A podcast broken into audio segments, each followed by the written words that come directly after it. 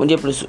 Então, hoje eu vou falar sobre o que é um polígono e um círculo, uma definição básica, e depois eu vou falar outras coisas como forma de resolver e etc.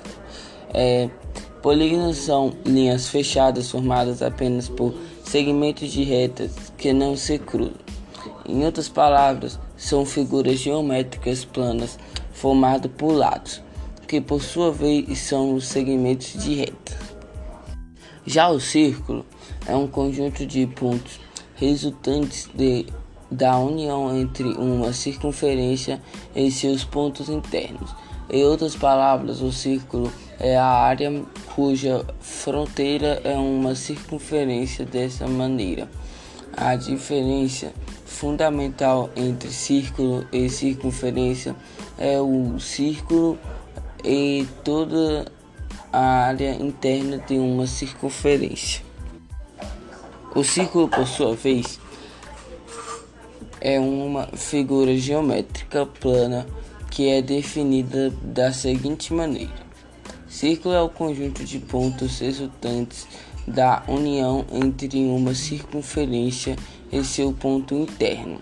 Em outras palavras, o círculo é a área cuja fronteira é uma circunferência.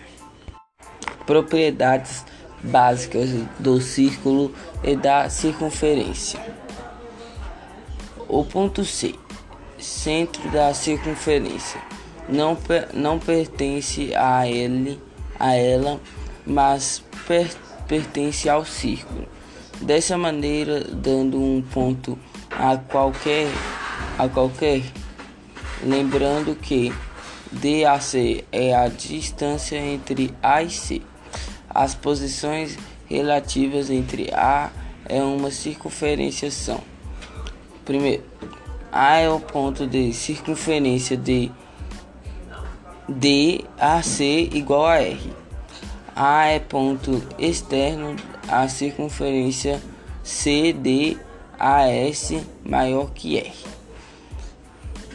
A é ponto interno à circunferência C, CDAS maior, é menor que R.